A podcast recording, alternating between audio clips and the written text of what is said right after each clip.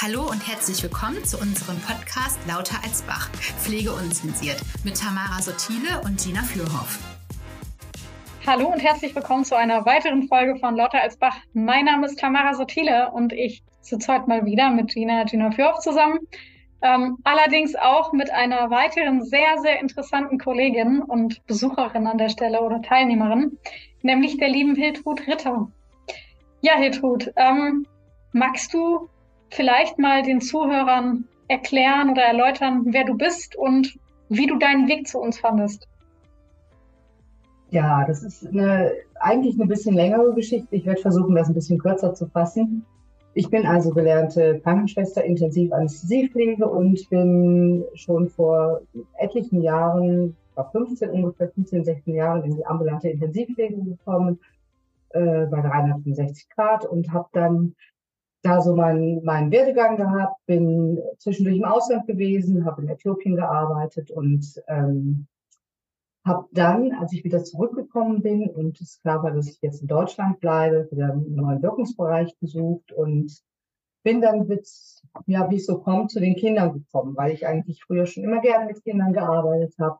Außerdem ähm, ich mich da immer sehr wohl gefühlt habe und ja, so bin ich eben bei der Bärenfamilie dann gelandet und habe hier ein wirklich tolles Arbeitsfeld gefunden und fühle mich richtig, richtig wohl hier.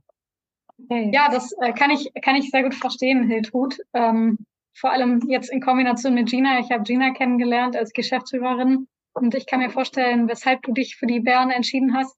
Also tolle Zusammenarbeit, ja auch über den Podcast hinaus. Ähm, aber jetzt geht's um dich.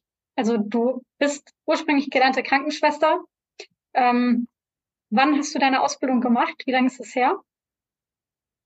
Das ist schon über 45 Jahre her, wenn ich das richtig gerechnet habe. Ich habe 1978 angefangen mit meiner Ausbildung, war 1981 war ich fertig. Das ist also schon ein paar Jährchen. Bin eigentlich so kurz vor der Rente, 63 Jahre mittlerweile und habe eigentlich nur noch drei Jahre zu arbeiten, wenn man es ganz genau nimmt. Darüber reden wir noch mal. Wollte gerade sagen. Wenn so weiter kann ich mir gut vorstellen, oder länger zu arbeiten, weil es macht, also gerade auch mit der Gina wirklich viel Spaß. Das kann ich nicht anders sagen. Danke. okay, ähm, Hiltrud, jetzt weiß ich, wir haben ja eine, eine sehr lange Zeit lang auch sehr intensiv miteinander gearbeitet, dass du, ähm, jetzt hätte ich fast gesagt, gewisse Vorzüge mitbringst, aber gewisse Weiterbildungen mitbringst, die jetzt in der Pflege teils ja schon üblich sind. Also ich sage jetzt mal ähm, Fachkrankenschwester, bist du gelernte Fachkrankenschwester. Allerdings ähm, hast du ja auch jetzt zuletzt noch eine Weiterbildung abgeschlossen, die in der Pflege nicht allzu üblich, aber umso wichtiger ist. Magst du dazu auch noch mal was sagen? Also ich habe jetzt noch mal eine einjährige Ausbildung gemacht als interkultureller Coach. Das heißt, ähm, ich bin dazu gekommen, einfach allein durch, durch meine Auslandsarbeit äh, wo ich einfach selber festgestellt habe, wie wichtig das ist, äh, wenn, dass man einfach auch ein bisschen mitgenommen wird, wenn man so ins Ausland mhm. geht. Und äh, gemerkt habe, dass das also teilweise äh, unseren Mitarbeitern schon auch noch schwerfällt. Und dann wurde mir diese Ausbildung ange, ja, an, angeraten und dann habe ich mich überreden lassen, habe gesagt, mach das, weil ich das einfach wichtig finde, gerade in unserem Arbeitsleben, dass wir da einfach hingucken und dass wir einfach gucken, dass wir, dass wir die Mitarbeiter, die eben auch teilweise neu zu uns kommen aus dem Ausland, die, die wir rüberholen, damit die hier ihre Anerkennung machen können, damit man die einfach gut mitnehmen kann und dass die einfach Heimat finden, dass die zu, ein Zuhause haben, dass die Kultur, andere Kultur lernen und ja, einfach, dass die, ja, dass sie einfach so ein bisschen an die Hand genommen werden für den Anfang, bis sie dann in, in einem anderen Land auf eigenen Beinen stehen können. Mhm. Aber ähm, du hast jetzt ges gespoilert, glaube ich, da bist du eben noch nicht drauf eingegangen. Was heißt denn, als du im Ausland warst? Vielleicht kannst du das noch mal kurz zusammenfassen. Was hast du im Ausland gemacht? Also ich habe im Ausland, ich habe in Äthiopien gearbeitet für dreieinhalb Jahre, ähm, bin dort im Südwesten gewesen, habe da einen indigenen Stamm der Kara und habe da eine Klinik aufgebaut im Busch. Das heißt also so ein Health Center mit der, mit einer NGO zusammen und einer Mission haben wir wirklich von, vom ersten Stein auf da hingestellt und ähm, aufgebaut mit Schulungen, mit ähm, Versorgung, ambulanten Versorgung. Wir sind rumgefahren, es kamen teilweise auch ähm, Ärzteteams aus Deutschland zweimal im Jahr, mit denen wir die Menschen da versorgt haben, nach einem anderen Standard. Wir haben, wir haben äh, gesponserte Geräte gehabt, wie zum Beispiel auch ein Ultraschallgerät, wo wir dann auch äh, drin unterrichtet haben, dass die Mitarbeiter, die wir vor Ort hatten, damit umgehen konnten, was die wirklich auch teilweise sehr, sehr, sehr gut gemacht haben. Und ähm, Impfkampagnen mit der Regierung zusammen und ähm, gegen, gegen Cholera, gegen Malaria und all diese ganzen Geschichten ähm, haben wir da die, die ähm, Klinik betrieben. Und mhm. äh, gerade auch für die, die Kindersterblichkeit, als ich das erste Mal 2012 nach Äthiopien gekommen bin, lag damals bei 60 Prozent bis zu fünf Jahren. Und das war schon, das war schon ganz extrem. Und ähm, als ich jetzt weggegangen bin, ich kann es nicht in Prozent ausdrücken, ich kann nur sagen, dass die, die Mütter, die Kara-Mütter mir gesagt haben, dass eben durch die Klinik eben ihre Kinder jetzt nicht mehr sterben. Mein Gott. Ne? Oder zumindest wesentlich weniger mhm. sterben. Ne? Es sterben immer noch Kinder auch an Unterernährung teilweise, aber eben ja, auch vor allen Dingen an den Tropenkrankheiten und solchen Sachen. Und ähm, es ist schon wirklich ein, ein, ein Segen, dass diese Klinik da unten jetzt steht und dass die vor allen Dingen auch wirklich weiter betrieben wird, dass das, dass das weitergeht. Ne? Weil mhm. das ist aber oft nicht so der Fall. Oft ist es so, geht die, gehen die Europäer weg, geht auch das Projekt oft den Bach runter. Ne? Aber, hast du noch Kontakte dahin? Also weißt du, dass es noch äh, läuft alles ja. und dass es noch so ist, wie du das aufgebaut hast? Also es ist vielleicht nicht mehr ganz so, ne? Ich sag mal, die kaputte Glühbirne wird nicht mehr direkt ausgetauscht, ja. Aber ähm, ich habe noch viel Kontakt. Ich habe jetzt erst gerade noch allerdings eine sehr traurige Nachricht gehört, aber ich habe, ne, man nimmt mich immer noch mit ins Boot und man erzählt mir und man fragt mich manchmal. Ich habe mittlerweile noch mal zwei Arbeitsangebote aus Äthiopien bekommen, um irgendwas da aufzubauen. Ähm, und es ist einfach schön, immer wieder von den, von den Kara-Frauen auch überhaupt von den Kara zu hören und ja, und äh, wirklich da im Kontakt zu stehen. Also das ist nicht abgebrochen, obwohl das jetzt bin zurückgekommen im April 2019. Mhm. Danach habe ich halt noch mal studiert. In England äh, bin ich auf dem Nations Christian College gewesen, habe da nochmal studiert für ein Jahr oder etwas über ein Jahr. Und dann haben wir versucht, nochmal in Indonesien äh, im Regenwald bei den Dayak was aufzubauen. Wir wollten eine Ambulanz aufbauen, eine mobile Ambulanz aufbauen, weil die auch nicht versorgt werden. Da, die haben keine richtige Versorgung. Das hat dann allerdings leider nicht so funktioniert, wie wir uns das vorgestellt haben, weil die Regierung uns dann deportiert hat mit allem, was dazugehört. Oh je. Ne? Also es war schon, es war schon eine Erfahrung. Ja. Kann man sich eigentlich gar nicht vorstellen, ne? Weil ich denke mir so, eigentlich könnten die ja dankbar sein, dass es äh, ja so Menschen gibt wie euch dann, die ähm, solche Dinge aufbauen und ins Leben rufen. Ne? Das haben wir auch gedacht und es hat sich halt hinterher herausgestellt, es ist wohl jemand gewesen, der ob der speziell was gegen uns gehabt hat, kann ich jetzt gar nicht so sagen. Aber er hat was, er hat was gegen diese Arbeit gehabt. Und den, den Mann, den kannte keiner von den wichtigen Leuten. Ne? Aber der hat so einen Einfluss gehabt, dass der das, dass der das durchgekriegt hat, dass das so äh, dass die uns dann äh, von jetzt auf gleich wirklich rausgeschmissen haben aus dem Land. Ja, ja super spannendes Thema, Tut. Ähm, dass dich ja dann, wenn ich das jetzt mal so zusammenfasse, da kommt wieder so der Herr Erler durch, deine Erfahrung, die dich dazu bewegt hat, dich in etwas weiterzubilden und eben ähm, Menschen umgekehrt in dem Land, in dem du geboren bist und in dem du aufgewachsen bist, zu unterstützen, hier einen einfachen Einstieg zu finden, als du jetzt ähm, eben in, in jenen Ländern hattest. Also ich kann die Ambitionen, das, das kann ich echt ähm, furchtbar gut verstehen und finde ich auch toll. Und ähm, ja, es ist in der Pflege und im Gesundheitswesen auch wichtig, dass man sich diesen Aufgaben und den Bereichen widmet. Auf jeden Fall. Ich meine, die Folge steht ja auch noch aus, äh, die wir mit der WASPA eigentlich noch aufnehmen äh, möchten zur Auslandsrekrutierung. Und das ist ja einfach eine riesengroße Schnittstelle. Und äh, da hat die Hiltrud ja auch ähm, lange begleitet oder begleitet auch gerade mhm. immer noch, ne, sodass das natürlich auch nochmal eine Grundlage mehr dazu ist, dass du diese äh, Weiterbildung ja auch gemacht hast. Ne? Äh, was kannst du von deinen Erfahrungen heraus vielleicht gerade äh, von, von der letzten Überleitung, von dem, von der oder von der letzten Begleitung, ich meine, die ist ja jetzt äh, noch gar nicht allzu lange her, äh, die Mitarbeiter sind ja, glaube ich, im August ähm, ja. gekommen, die letzten. Ne? Mhm. Ähm, vielleicht magst du da noch mal so ein bisschen aus deinen Erfahrungen berichten, wo du ja dann auch schon äh, so gut wie die Weiterbildung abgeschlossen hattest, so dass man da auch nochmal sagen kann, okay, das waren die Dinge, die ich daraus mitnehme oder die ich jetzt schon anders machen konnte auch? Also das waren, also es ist immer schwierig, ne, die Erwartungen, die die Menschen haben, die hier hinkommen nach Deutschland, zu erfüllen und da auch, da auch, ähm, ja, vernünftig mit umzugehen, sage ich mal. Ne? Dann, mhm. kommt, dann kommen natürlich die Sprachbarriere dazu, das darf man also auch nicht vergessen. Ähm, was, ich, was ich festgestellt habe, ist, wir haben natürlich so ein paar Techniken gelernt, ne? so Gesprächstechniken und äh, wie, man die, wie man die Menschen so ein bisschen aus sich herausholen kann, motivieren kann.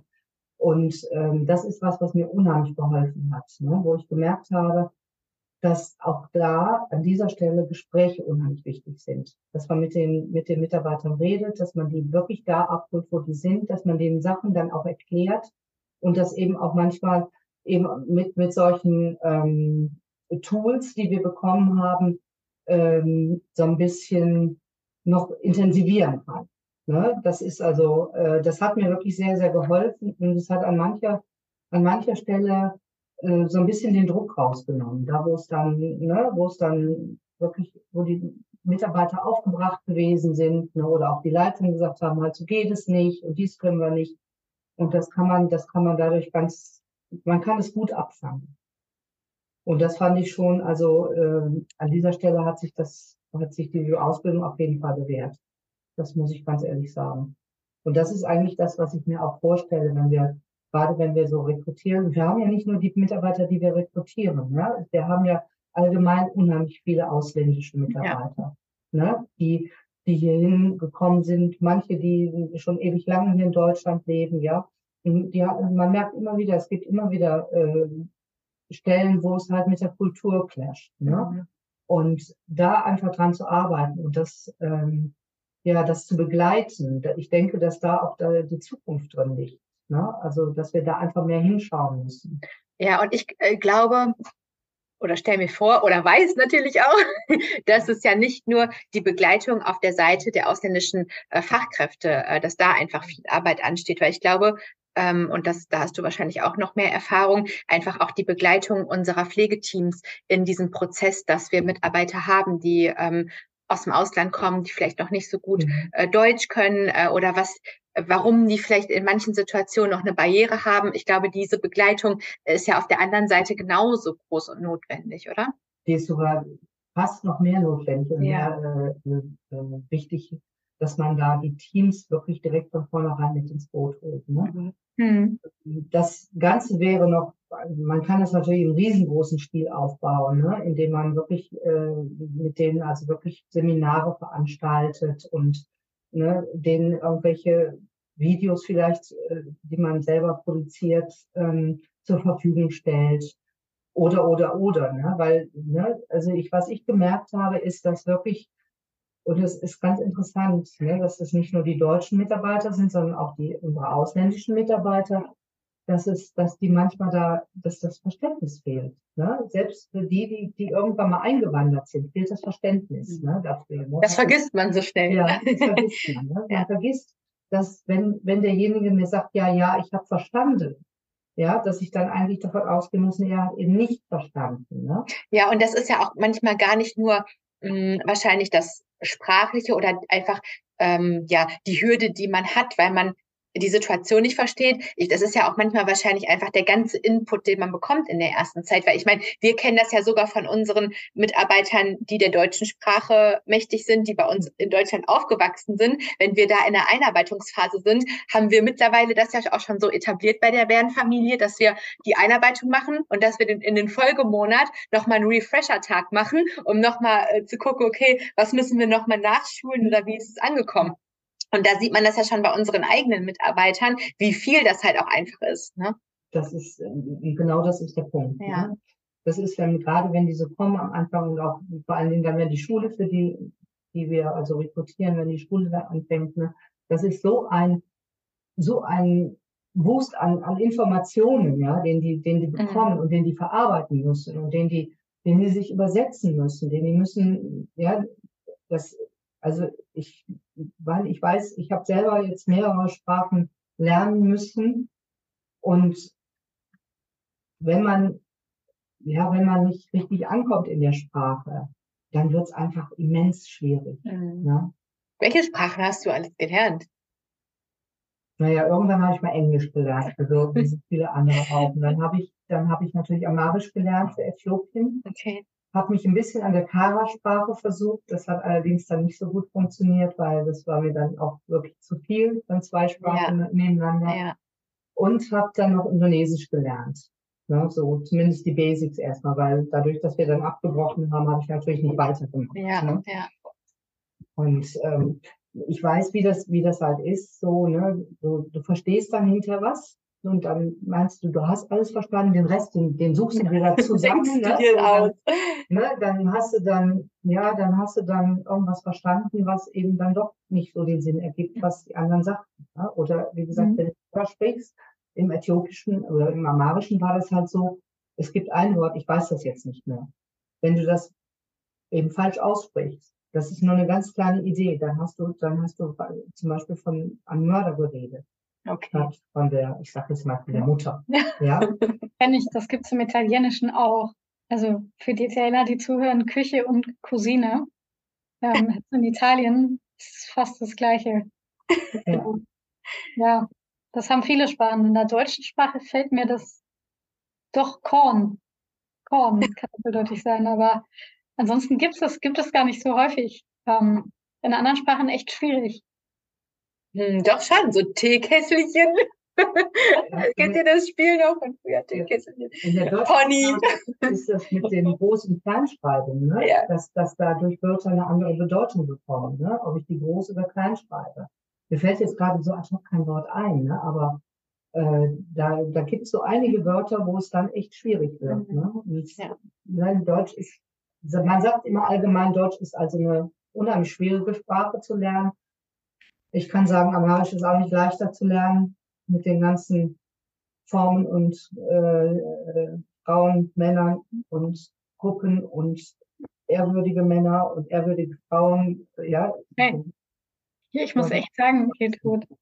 Ja, also ich muss wirklich sagen, wenn wir hier im HR-Bereich ähm, Briefe aufsetzen für die Kollegen und für die Kolleginnen, du glaubst nicht, wie viele Menschen gegenlesen, weil die deutsche Sprache ist wirklich sehr komplex und man ja. neigt dazu, aus Gewohnheit, auch als Deutscher, dumme Fehler zu machen.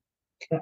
Und teilweise brauchst du acht oder zehn Augen, bis dann so ein Fehler, der eigentlich offensichtlich ist, auffällt. Mhm, das stimmt, weil man einfach ganz oft überliest. Ne? Ja, genau. Oder man es so im Sprachgebrauch auch verwendet, es aber eigentlich gar nicht korrekt ist. Ja. Also ich finde, ähm, gerade das macht es auch für ausländische Kollegen so schwer anzukommen. Mhm. Ähm, also wir gehen mal so die Region durch. Wir sind ja hier in NRW jetzt äh, für die Obsteophus Cluster West.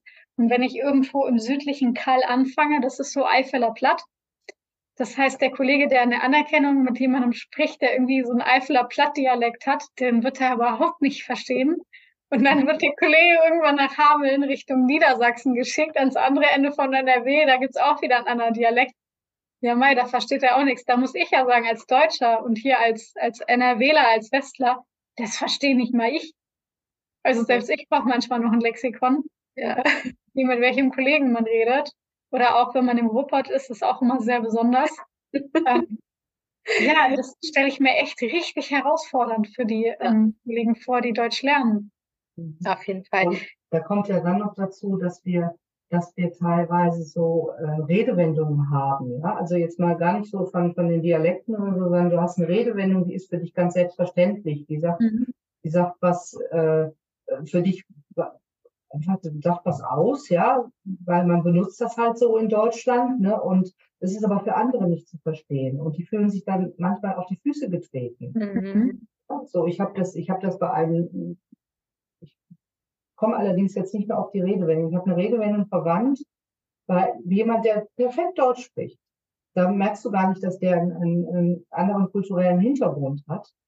Ne? Und die war, die war so sauer auf mich, weil weil ich, weil sie das so falsch verstanden hat. Sie hat also wirklich verstanden, ich wollte sie angreifen, das hatte gar nichts mit ihr zu tun. Ne? Mhm. Ne? So, ja. Es ging um eine Sache. Ja. Ne? ja. Mhm. Da muss man ganz vorsichtig sein. Ne? So, das, ja. Das glaube ich. Naja, was würdest du denn empfehlen? Also. Wollte ich auch gerade fragen, wenn Sie so einen Tipp. Genau, einfach, einfach so ein Tipp, wie man Kollegen in so Situationen abholt. Also wie kann man die, kann man die überhaupt darauf vorbereiten, dass es komplex ist oder wird das, was würdest du empfehlen? Ich meine, die, die, die jetzt zum Beispiel rekrutiert werden, die müssen ja den B2 haben in Deutsch. Ne? So, mhm. ich meine, mit B2 wäre es, oder ist es sogar nur der B1? Nee, B2. B2 ne? So, und ähm, das ist ja so, das ist ja basic. Ne? Und eigentlich müsste man diesen, diesen Menschen, die, die werden ja darauf vorbereitet. Es geht ja nicht, die sagen ja nicht so, heute ich will nach Deutschland und morgen sind die in Deutschland. Ja, dass man denen schon von vornherein an die Hand gibt, dass die sich mit der Sprache noch weiter beschäftigen, dass die Bücher lesen in Deutsch, dass die Filme gucken in Deutsch, Musik hören in Deutsch, all diese Sachen. Mhm. Und das, was ich gemacht habe, als die hier hingekommen sind, ich habe denen allen empfohlen, lasst euch Kinderbücher geben. Weil Kinderbücher sind einfach geschrieben. Ja, das kann man, das kann man schneller, das kann man schneller verstehen. Das haben hier einige von den, von den äh, tunesischen Mitarbeitern, die haben das auch wirklich gemacht. Und das, das hilft auch. Ne? Das kommt auch immer darauf an, wie sehr sind die selber auch motiviert, ne, die Sprache wirklich gut zu lernen. Manche sind gekommen, die konnten schon fast perfekt Deutsch, also das war richtig gut. Aber also ähm, empfehlen würde ich immer, dass man, dass man sagt, die sollen sich selber schon von vornherein noch mehr mit der Sprache beschäftigen, über diesen B2 hinaus und dann eben, ja, Kinderbücher, Kinderfilme, alles, was leicht zu verstehen ist.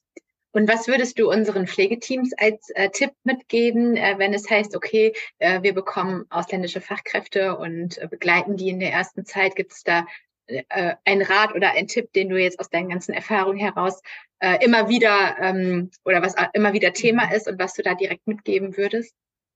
Also vor allen Dingen würde ich ihnen mitgeben, dass sie geduldig sind. Ja. Geduldig mit dem, dass sie, ich nenne es immer gnädig sein, ja, so, dass man, dass man einfach mal auch mal Stimme gerade sein lässt, wenn was nicht direkt so klappt. Ähm, dass die, dass die wirklich auch auf die Sprache achten, ja, und dass die, dass die sich dessen bewusst sind. Die meisten Menschen, die ich kennengelernt habe aus dem Ausland, die sagen immer, ja, ja, ich habe verstanden. Ja, und das ist dann oft nicht so. Und dass sie sich dessen bewusst sind und dann nochmal immer wieder nachfragen und nachhaken. Hast du das wirklich verstanden? Ist das, ne? Kann ich dir noch was erklären? Kann ich dir noch was zeigen? Äh, was anraten, ja? Aber ich glaube, Geduld ist, ist, ist ein großes Thema, ne? Mhm. Und wahrscheinlich auch so die, das Verständnis und die Feinfühligkeit, also ich erinnere mich noch daran, da waren, haben wir beide mal zusammengearbeitet, Hiltrud, da ging es darum, dass wir ähm, ausländische Fachkräfte eingestellt haben, die sich nicht so sicher gefühlt haben, ans Telefon zu gehen in der WG. Und die hatten halt einfach Bauchschmerzen damit. Und ähm, ich, ich weiß noch, dass wir in der Situation damals so vorgegangen sind, den Kollegen zu erklären, ja, natürlich, die müssen auch telefonieren, so wie jeder andere auch, aber habt doch mal ein bisschen Verständnis dafür, dass es halt einfach ein bisschen länger braucht, dass die ein bisschen länger brauchen, um sich auszudrücken, vielleicht die eine oder andere Nachfrage nochmal haben. Also ähm, das fand ich war damals auch sehr schön gelöst und hat ja dann auch im Team für ein gewisses Verständnis dann gesorgt, mal diese andere Perspektive einzunehmen. Und, und das, ist, das, ist, ein ganz wichtiger Punkt, ne? dass man immer wieder, immer wieder mal mit denen spricht und sie darauf hinweist. Ne? Also dass dass sie eben äh, einfach Verständnis haben für gewisse Situationen, gewisse äh, ja, kulturelle Unterschiede auch, ne? dass man denen das nochmal nachdenkt. Ne? Aber wo du sagst, gerade mit Anrufen oder sowas, was man da wirklich gut machen kann, ähm, ist einfach ein Telefontraining auch. Ne? Dass man den anbietet, wir machen Telefontraining, ruf mich an und wir, wir üben das. Ne? Wir üben das, ich bin der, ich bin der Arzt, den du anrufen musst und du musst ein Rezept bestellen, zum Beispiel jetzt mal. Ne? Wir üben das, dass du, äh, dass du sicher wirst im Telefonieren. Ne? Mhm. Und auch da, wie gesagt, bei den Mitarbeitern, ähm, weil das können, das, die können so viel mit denen trainieren während der Arbeit. Ja, und das Verständnis einfach immer wieder zu, ja, zu fördern, das, das halte ich für sehr, sehr wichtig. Ja, ich glaube, eine ähm, Sache ist auch noch, ähm, relativ präsent oder was ich auch immer wieder mitbekommen habe, ähm, dass manchmal das ganze Arbeitsverständnis anders ist im mhm. Ausland als bei uns. Also schon alleine dieser Pflegejob. Also ich hatte das jetzt kürzlich noch mit ähm, einer Mitarbeiterin, äh, die aus dem Ausland hier hingekommen ist, dass die in ihrer Heimat ähm, den Begriff der Krankenschwester mit den Aufgaben drumherum anders definieren als wir. Und da ist es zum Beispiel, äh, in dem Fall war das halt nicht üblich, dass die ähm, in dem Krankenhaus ähm, die Leute gewaschen haben, dass die den Müll auch rausgebracht haben in einer Pflegerunde zusammen, dass die äh, Oberflächen desinfiziert haben nach der Pflegerunde. Also Dinge, die bei uns im Pflegeprozess ganz normal sind und das ein normaler Ablauf für uns ist, war ähm, für die Mitarbeiterin überhaupt nicht normal. Und das hat auch ähm, ja tatsächlich dazu geführt, dass sie gar nicht richtig angekommen ist bei uns, weil sie sich damit mit den Job mit der Definition Krankenschwester in Deutschland gar nicht identifizieren konnte. Und ich glaube, das ist auch ähm, ein Punkt, den man eigentlich schon mit in die Rekrutierung nehmen muss, wenn man vor Ort ist im Ausland und denen auch nochmal erklären muss, welche Aufgaben ähm, sind bei uns äh, präsent als Krankenschwester. Das ist sogar ein ganz, ganz wichtiger Punkt. Ne? Und ähm, ich weiß, dass es also gemacht wird, dass immer wieder darauf hingewiesen wird, wenn man die, wenn man in, den, in der Rekrutierungsphase ist, ne, dass man immer wieder darauf hinweist, wir machen Pflege, ja, in, in diesen, in diesen Kranken, ähm, oder in diesen Ländern, ich kann vor allen Dingen von Afrika reden, da ist es halt so, die, die machen keine Pflege. Die Pflege machen die Angehörigen. Die Angehörigen bringen das Essen, die Angehörigen waschen, die Angehörigen kümmern sich. Ja, also früher, ich weiß nicht, jetzt heute ist es nicht mehr ganz so, früher gab es so ganz hohe Betten, damit die, damit die Familie unter dem Bett leben konnte und kochen konnte für die Patienten, damit sie da sein konnten. Da ist einfach ein ganz anderes, ein ganz anderes Verständnis von, von äh, Nurse, ne? Also das ist die, ne, die, es gibt Nurses und es gibt Health Officers, aber Pflege, also dieses Waschen, dieses Aufräumen, dieses ähm, äh, Essen reichen und sowas, das kennen die alle. Mhm. Ja, das machen eben, wie gesagt, alles die Angehörigen. Ja, ich bin mal gespannt, wie das bei uns weitergeht, weil wahrscheinlich wird es irgendwann in den nächsten Jahren auch darauf hinauslaufen, dass wir äh, solche Systeme haben. Ich meine, in Deutschland sind wir ja immer noch ein bisschen äh, die äh, Nachrücker, was das angeht, weil dieses System von wirklich, die Krankenschwester ist eigentlich die äh, Hand vom Arzt, muss man ja einfach sagen. Ne? Also in den anderen, also in vielen anderen Ländern ist das ja tatsächlich so. Und äh, gerade durch unseren Fachkräftemangel kann ich mir schon vorstellen, dass das nicht mehr lange ähm, dauert, bis sowas vielleicht auch mal äh, bei uns eingeführt wird. Ne? Das kann ich mir auch gut vorstellen, weil ähm, wie gesagt, wenn das so weitergeht mit unserem Fachkräftemangel, dann werden wir äh, nicht ja. darum herumkommen. Ne? Ja. ja. Oder eben jemand extra einzustellen, der sich nur um diese, diese Sachen kümmert. Ja. Ne? Also was Wohnpflege und Essensanreichen. Ja, und genau. Aufbauen mhm. und sauber machen, Hygiene ja. anbelangt. Ne? Ja.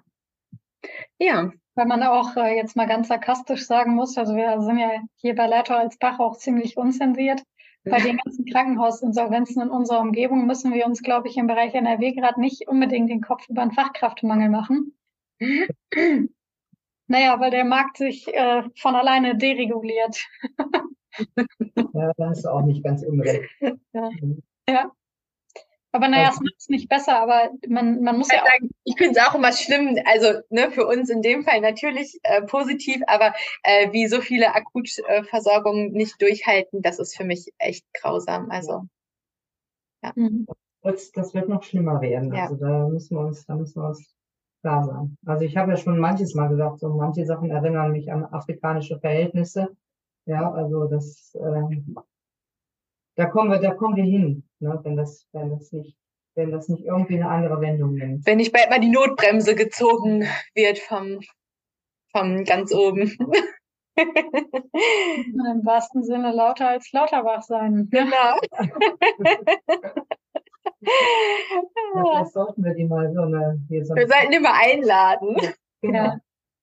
Das wäre doch mal eine gute Idee. Ja. ja. Ja, ich glaube, den Praxisbezug, den oder bei der Praxiserfahrung, die wir hier mitbringen, wird das ein sehr schwieriger Austausch werden. Ähm, ich glaube auch ganz unterschiedliche Perspektiven und Herangehensweisen an viele Dinge. Ja. Aber letzten Endes ist es ja das, was ähm, ja, was in allen Themen so ist, also verschiedene Herangehensweisen, Perspektiven und äh, was ja auch einfach sehr wichtig ist, diesen, diesen Input oder die Erfahrung, die man hat, miteinander zu tauschen. Wenn man es jetzt wieder auf die den Bereich der Auslandsrekrutierung bei dir bezieht, Hiltrud. Du hast am eigenen Leibe gespürt, wie wichtig Integration ist, wie wichtig es sich ist, sich ausdrücken zu können in der Sprache. Ähm, und ja, auch da sind wir halt wieder bei dem Punkt. Ne? Ja, ganz genau. Also das ist, ich, ich hatte damals das Glück, als ich nach Äthiopien gegangen bin, ich hatte wirklich einen, einen, guten Freund, der mich an die Hand genommen hat. Ja.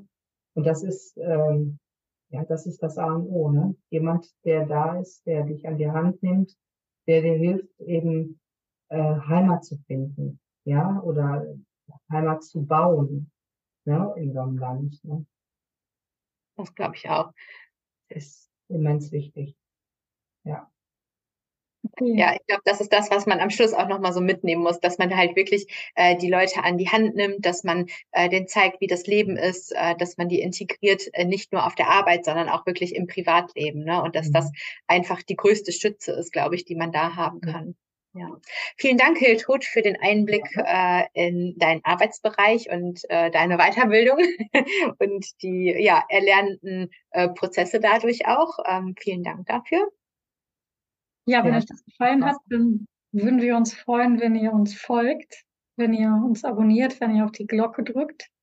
Und auch von meiner Seite aus, Hiltrud, herzlichen Dank ähm, für die Zeit, die du dir genommen hast und auch für die gute Arbeit, die du leistest.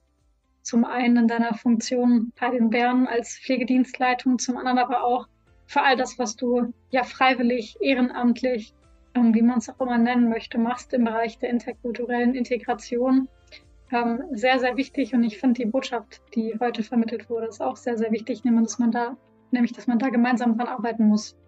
Vielen Dank. Gerne, es hat mir Spaß gemacht mit euch. Dankeschön. Dann war es das an der Stelle und bis bald. Bis bald. Bis bald.